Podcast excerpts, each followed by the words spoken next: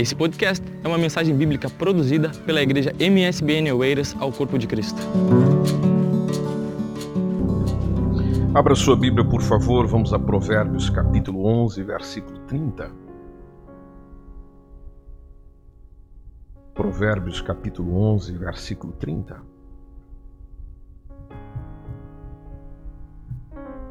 O livro de Provérbios é sempre um livro maravilhoso de se pensar, de estudar, de refletir. E esse texto nos traz uma, uma expressão que é muito comum dentro da missão da igreja, que é quando se fala ganhar almas. O que, diz o versículo? Vamos juntos? 3, 2, 1. O fruto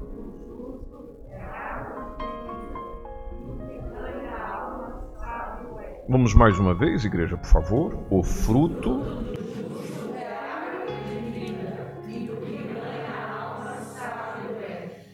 consegue definir o que, que é ganhar uma alma? Eu julgo que é possível definir se nós antes definirmos o que é alma. E segundo a Bíblia, alma faz parte do nosso interior, ser interior. Então, quando eu estou a falar de ganhar alma, quando a Bíblia fala do ser interior, ela fala do completo, por dentro, alma, espírito. Então, quando fala de ganhar almas, é daquele que ganha, é daquele que consegue, é daquele que conquista por inteiro. Alguns até discordam dessa, dessa designação. Alguns, por exemplo, podem chegar para mim e para você e dizer: Eu não concordo com a expressão, eu ganhei uma alma para Jesus. E por que, que as pessoas dizem isso? Porque eu não sou capaz de ganhar ninguém. Quem convence é o Espírito Santo do pecado, da justiça e do juízo. Então, se alguém veio a Cristo, o mérito não é meu. Eu posso ter pregado, eu posso ter falado, eu posso ter convidado, eu posso ter conduzido a confissão da fé em Jesus, orientando aquilo que essa pessoa ia dizer, posso ter discipulado ela, posso ter batizado ela mas isso não quer dizer que foi eu que ganhei, porque a parte mais difícil não foi comigo. A parte mais difícil fica com quem? Com o Espírito Santo. Eu só fui o instrumento, eu só fui o canal, eu só fui a peça. Mas quem fez, quem realizou, quem ganhou, quem conquistou é o próprio Jesus. E interessante quando pensamos na expressão ganhar almas, porque se alma é o ser interior, então é aquilo que vem a Cristo por completo, é aquilo que vem a Cristo dentro, é aquilo que vem a Cristo no íntimo. Quantas pessoas já nos enganaram, vindo à frente, dizendo que estava recebendo a Cristo como único e suficiente Salvador, mas elas não o receberam. A maior prova disso é que elas o desprezaram. Você pode pensar e dizer, mas pode ter sido uma falha da igreja, mas pode ter sido um erro da igreja no discipulado, na atenção, no cuidado. Eu concordo consigo, sim, pode ter sido.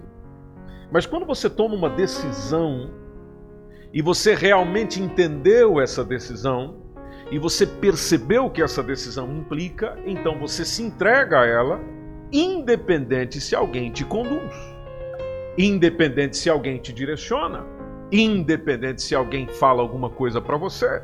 E se ninguém fala nada para você, você corre atrás, porque você tomou uma decisão. Olhe para a sua vida e perceba isso.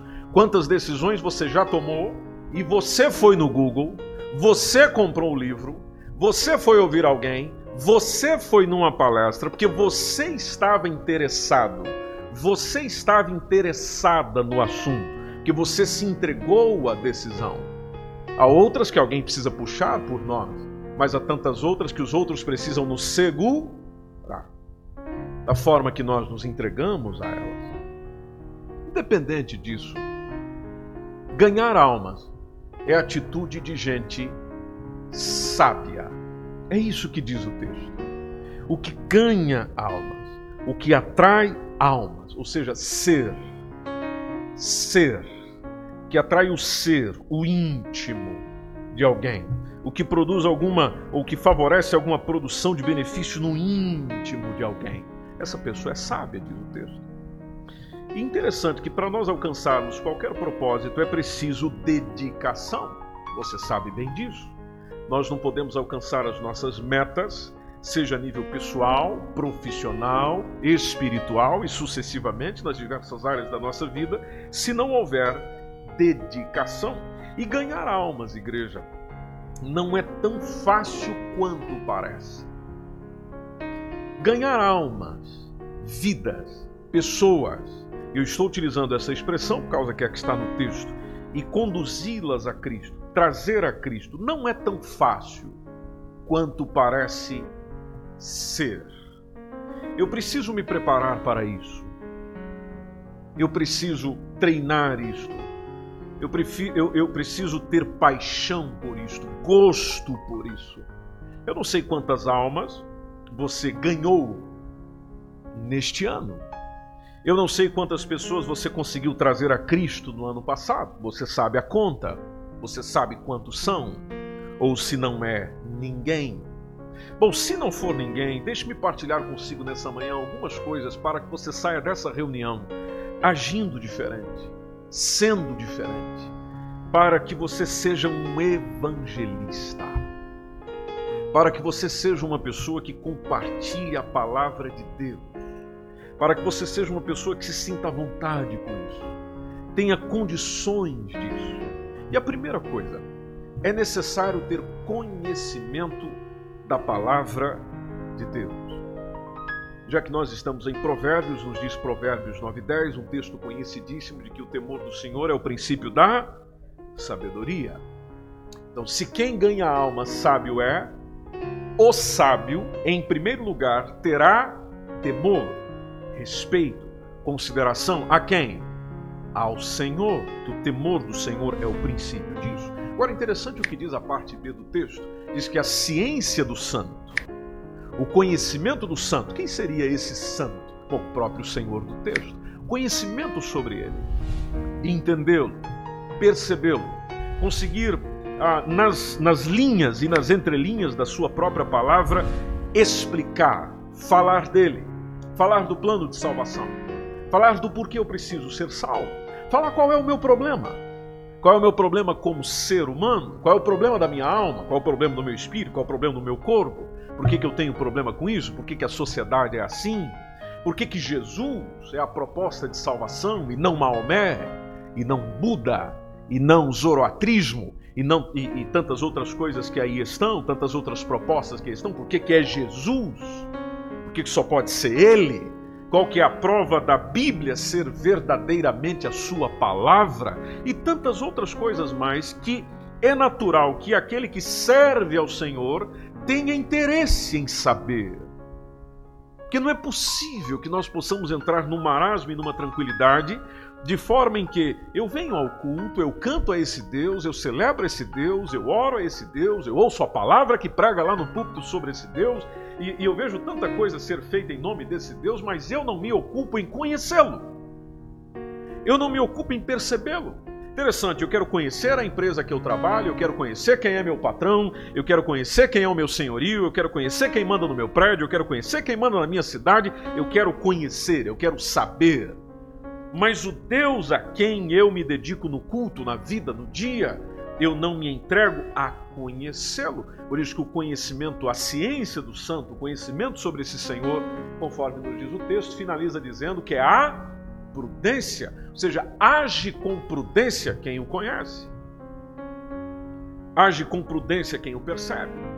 Por isso nós precisamos mergulhar na palavra.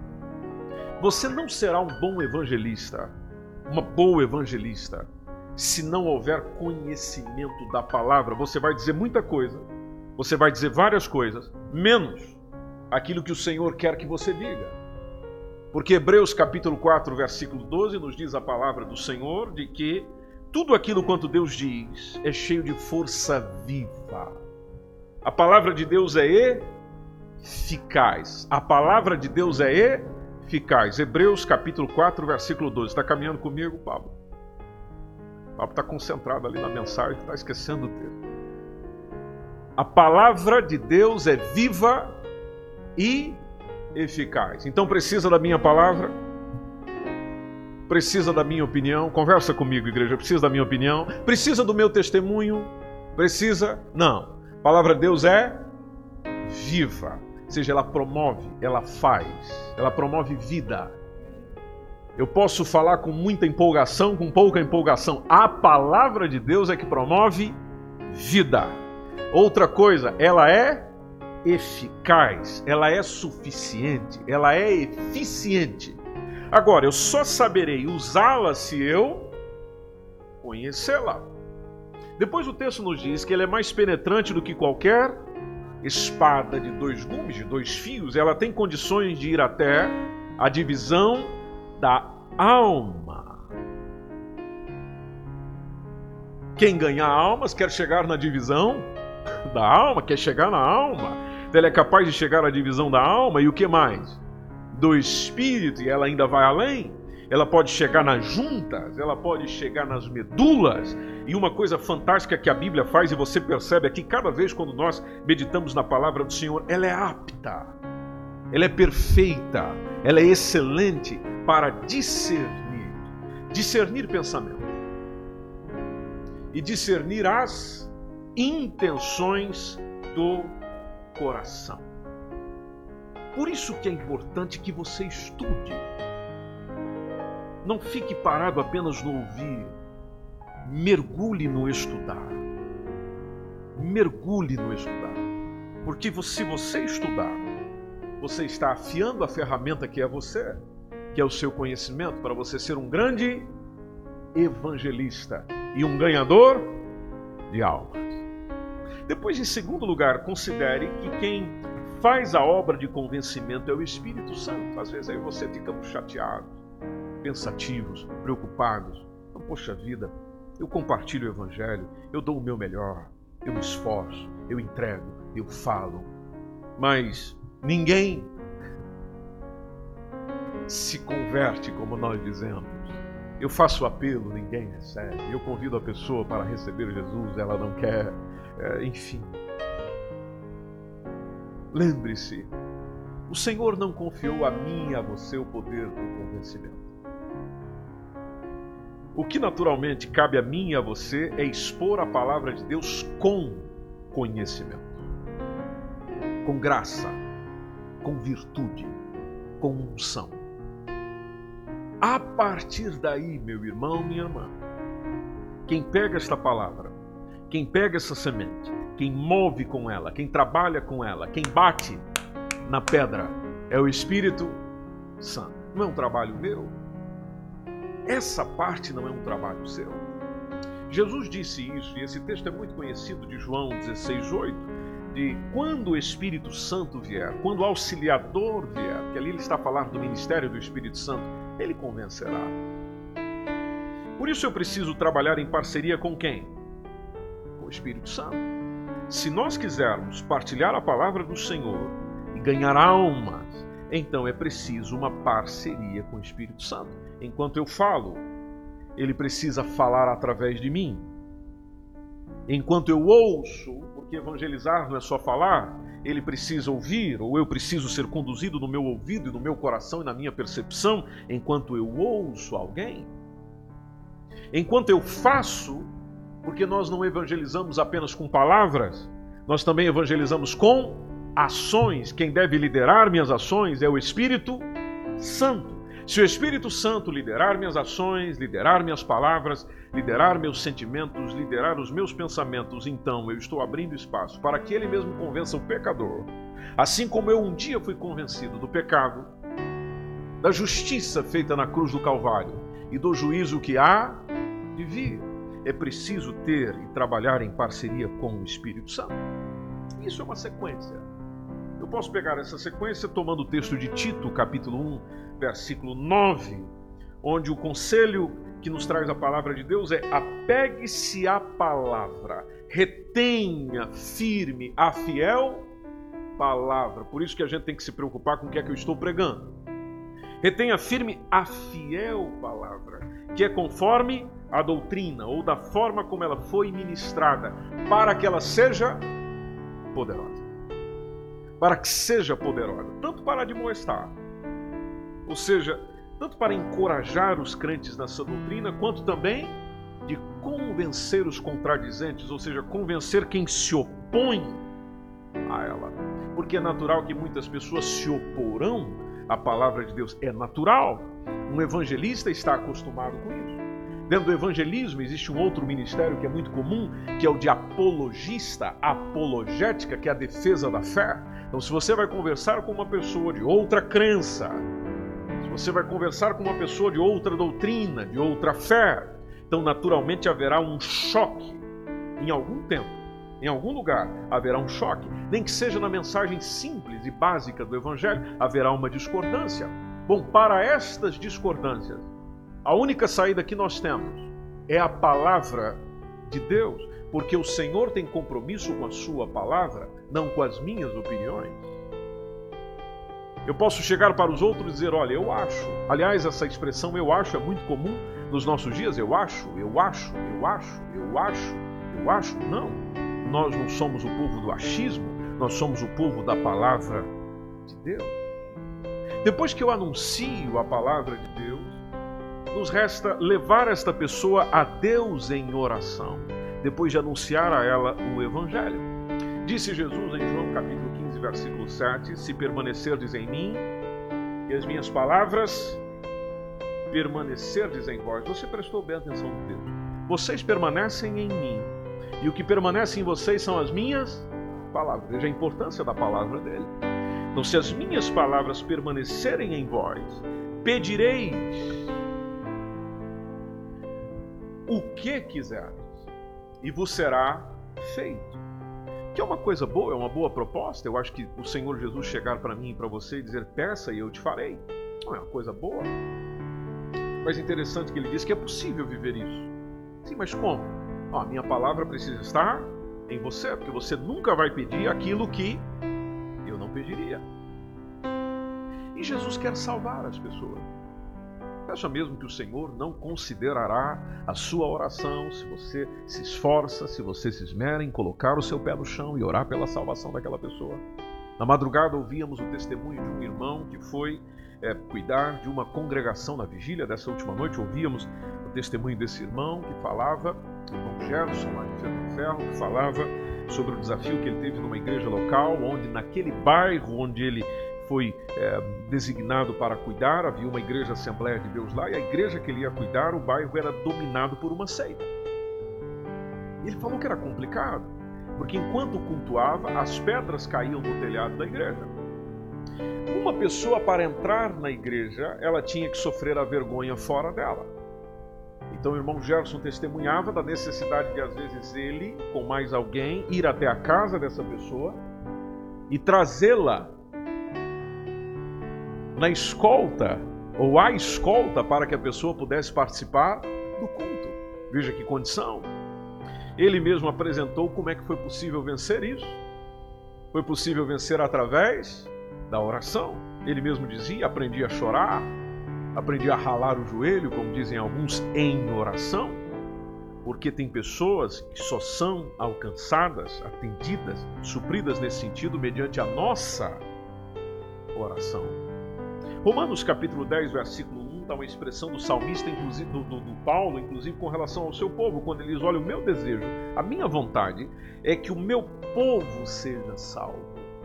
E ali ele se refere a Israel. Eu quero que o meu próprio povo seja salvo. E eu peço a Deus em favor deles, porque eu quero a salvação deles. Eu não sei se nesse culto você já orou pela salvação de alguém. Quando nós olhamos para 1 Samuel capítulo 12, versículo 23, tem uma expressão linda de Samuel quando ele diz: Quanto a mim, eu não deixarei de orar por vocês. Eu, eu, eu não vou abandonar a oração por vocês. Ou eu não vou pecar contra o Senhor deixando de orar por vós. Se você tomar uma lista de pessoas que você gostaria de ver no caminho do Evangelho, só isso eu creio que já vai tomar alguns minutos do seu tempo em oração. E às vezes a gente fica a perguntar, Senhor, pelo que eu posso orar agora? Bom, que tal se você começasse a orar por aqueles tantos que você conhece que ainda não receberão a Jesus como Senhor e Salvador? igreja amada em Oeiras, nós precisamos saber que diversas pessoas não entendem nada de Deus, não entendem nada de salvação. Lembre-se da expressão de Jesus, João capítulo 12, versículo 40, onde há um cegamento dos olhos, há um, um cegamento do, do coração, há um endurecimento do coração. O Deus deste século pode ter cegado o entendimento de diversas pessoas. Por isso que às vezes nós encontramos barreiras, há uma guerra espiritual. Às vezes achamos que eu só preciso me preparar intelectualmente, isso é o suficiente. Não, meu irmão, é intelectualmente, mas também espiritualmente, porque na hora, no momento, você está em guerra. Enquanto você está falando de Jesus, há demônios fazendo todo o possível para que aquela mensagem não seja receptada, não seja aceita, não seja compreendida. E se você não estiver no poder do Espírito Santo, você vai falar, vai falar, vai falar. E sentirá um peso terrível, que às vezes até nos leva a desanimar. Talvez já tenha acontecido consigo chegar e dizer: Eu não vou mais falar do Evangelho para esta pessoa, eu não vou mais compartilhar essa mensagem de salvação com esta pessoa e veja, você acha que é mesmo da parte do Senhor que vem essa afirmação de chegar e dizer, não desista dessa pessoa, ignore essa pessoa, eu não acredito nisso. O Senhor quer salvar a todos os homens, todos os homens. Só que você sabe que ele não arrebenta a porta de ninguém. Então o que nós podemos ser é ser estrategistas.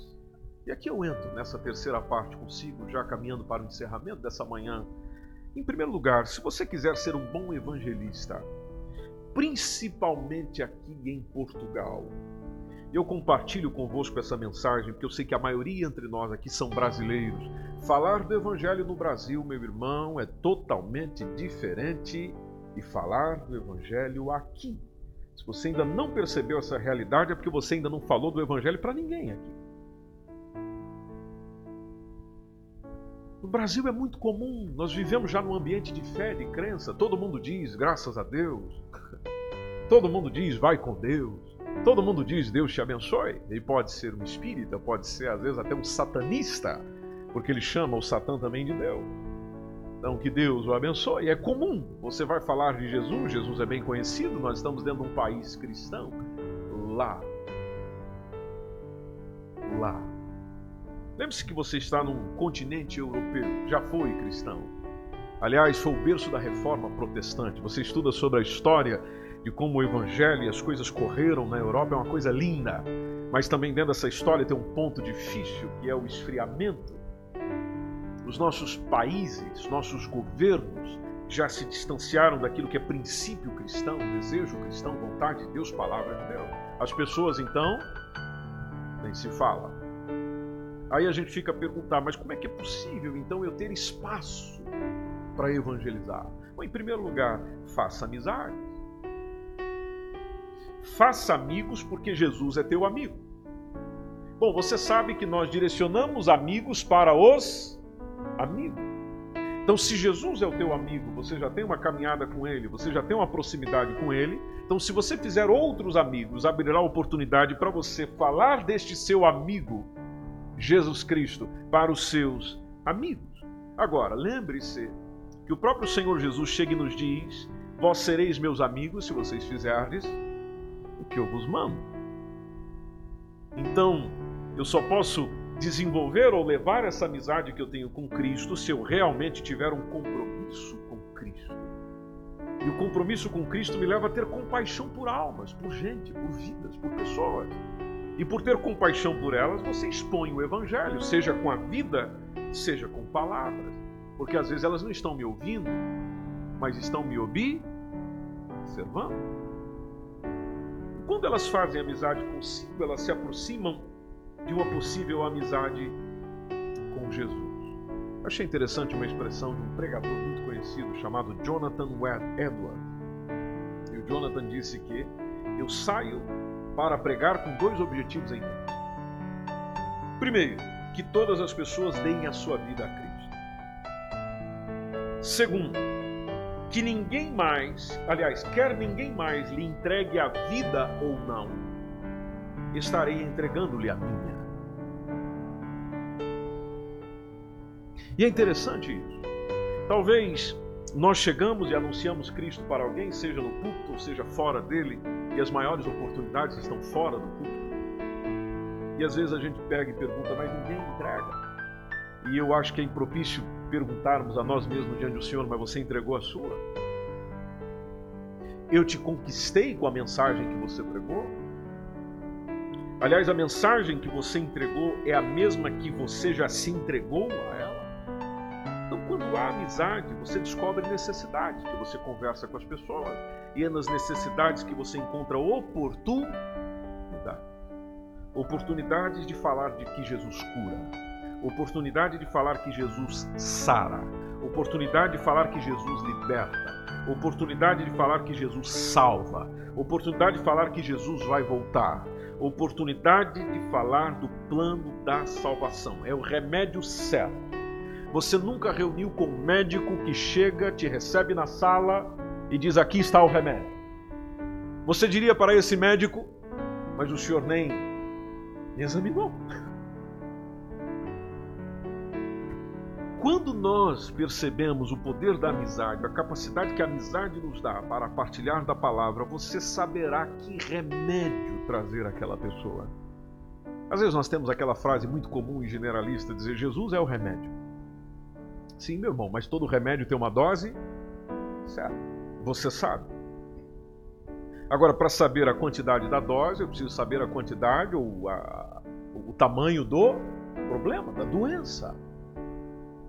Agora, como eu saberei isso se eu não sento para conversar? Como saberei isso se eu não tenho amizades, eu não encontro com pessoas, eu não, tenho, não me reúno num café com as pessoas? Aliás, quantos amigos não crentes você tem? Quantos amigos e amigas não amigos? Estou falando colega de trabalho, amigos. Gente que você caminha junto, não crentes que você tem. Veja que às vezes nós nos fechamos dentro da igreja e às vezes perguntamos por que, que Jesus não está salvando ninguém.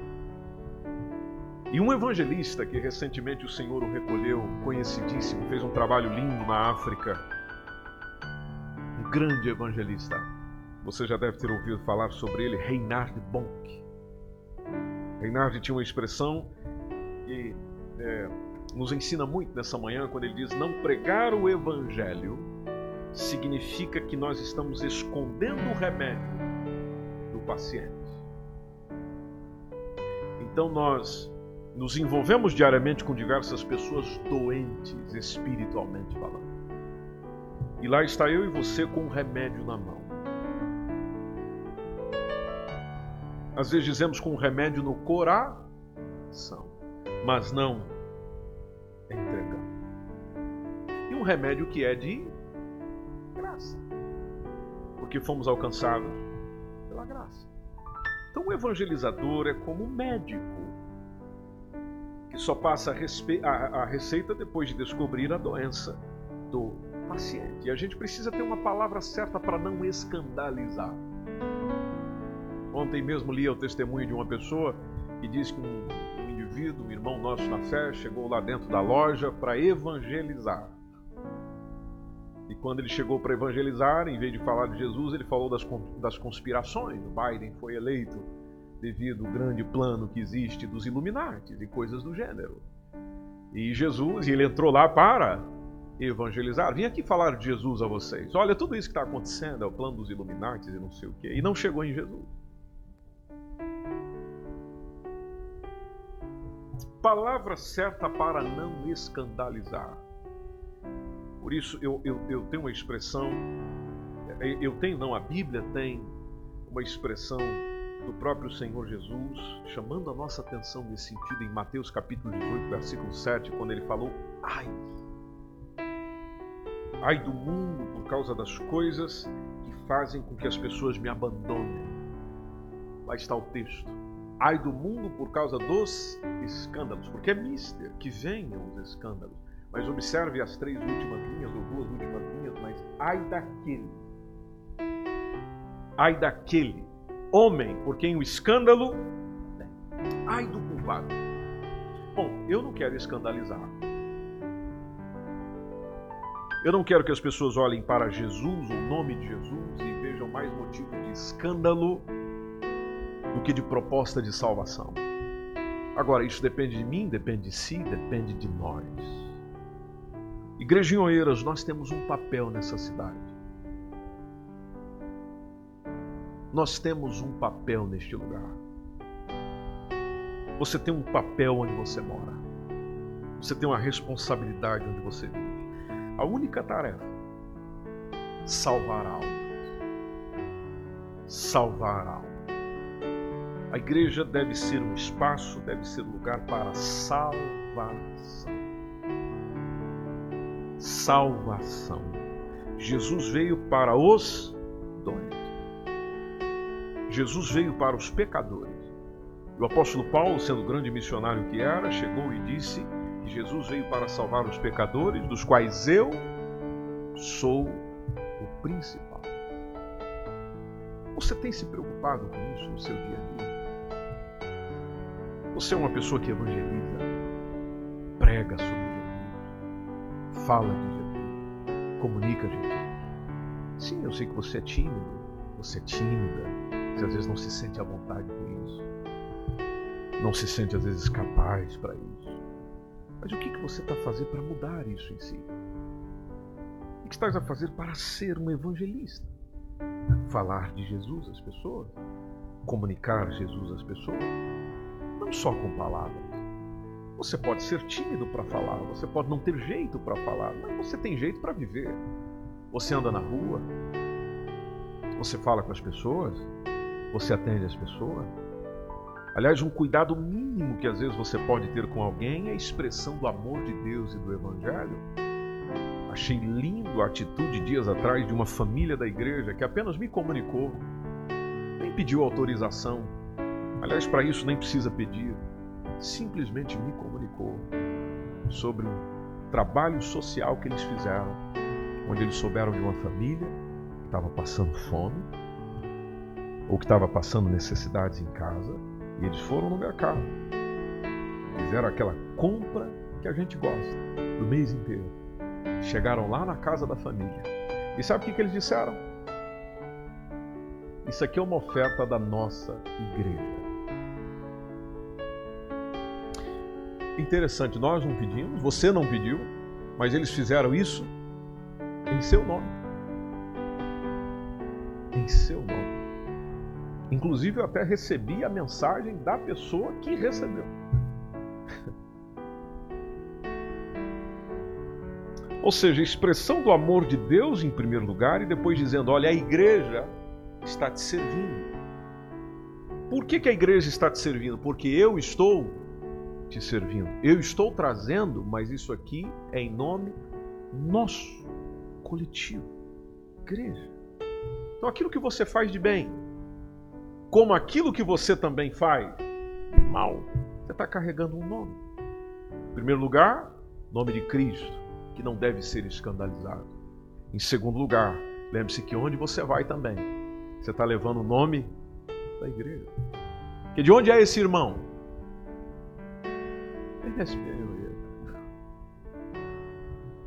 Quando é uma coisa boa, a gente celebra. Quando é uma coisa ruim, a gente vem aqui para dentro e chora na presença do Papai Celestial.